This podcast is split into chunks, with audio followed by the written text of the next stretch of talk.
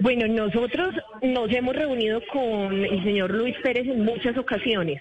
Nosotros no cesamos la voluntad de diálogo, que ha sido una postura que el movimiento siempre ha tenido y que le ha solicitado a todos los actores eh, sociales, no solo políticos, sino de la sociedad en general, el diálogo permanente con los movimientos sociales. El hecho de que nos reunamos con los actores sociales no cesa nuestra crítica y tampoco cesa nuestra denuncia.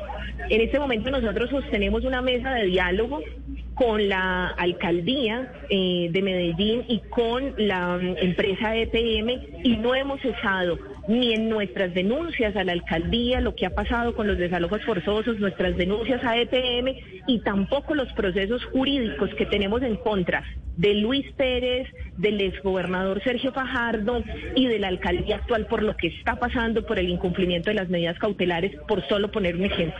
Entonces, nuestra tarea siempre ha sido esa, suscitar el diálogo y no es la primera vez que nos reunimos. De hecho, tuvimos mediante un decreto departamental una mesa de diálogo con el señor Luis Pérez en la época en la que él fue gobernador. Nuestra postura siempre, igual cuando estuvimos en la audiencia con la JEP, y fue tan difícil eh, que algunas de las víctimas se reunieran con las FARC para escuchar de ellos mismos en dónde estaban los desaparecidos. Le entregamos una lista a las FARC, 21 desaparecidos que las mismas víctimas consideraban ellos eran los principales responsables. Hoy todavía estamos esperando respuesta. Esa reunión fue muy difícil, esa audiencia fue muy dolorosa.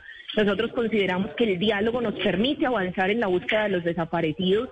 Nos hemos reunido también y hemos tenido articulación con las víctimas de la Comuna 13 y hemos solicitado a todos los actores involucrados porque las medidas cautelares del caso de Hidroituango, también están las medidas cautelares del caso de la Comuna 13 y por eso hemos tenido oportunidades de reunirnos. Hemos solicitado que siempre por se eso diga hago la, la, la relación, por eso, actores. Por eso hago la relación, por eso hago la relación, porque es que tienen muchas cosas en común los dos casos y esa es la forma en que, en que, pues, en que todos lo conocemos a usted, eh, señora Zuleta. Pero entonces hoy la pregunta es, entonces no hay banderas rojas en el momento de hacer política, no hay banderas rojas y decir un momento.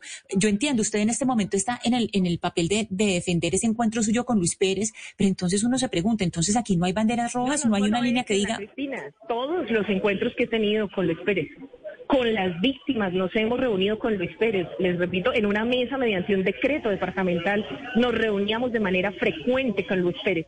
Y eso lo pueden constatar en nuestra página web.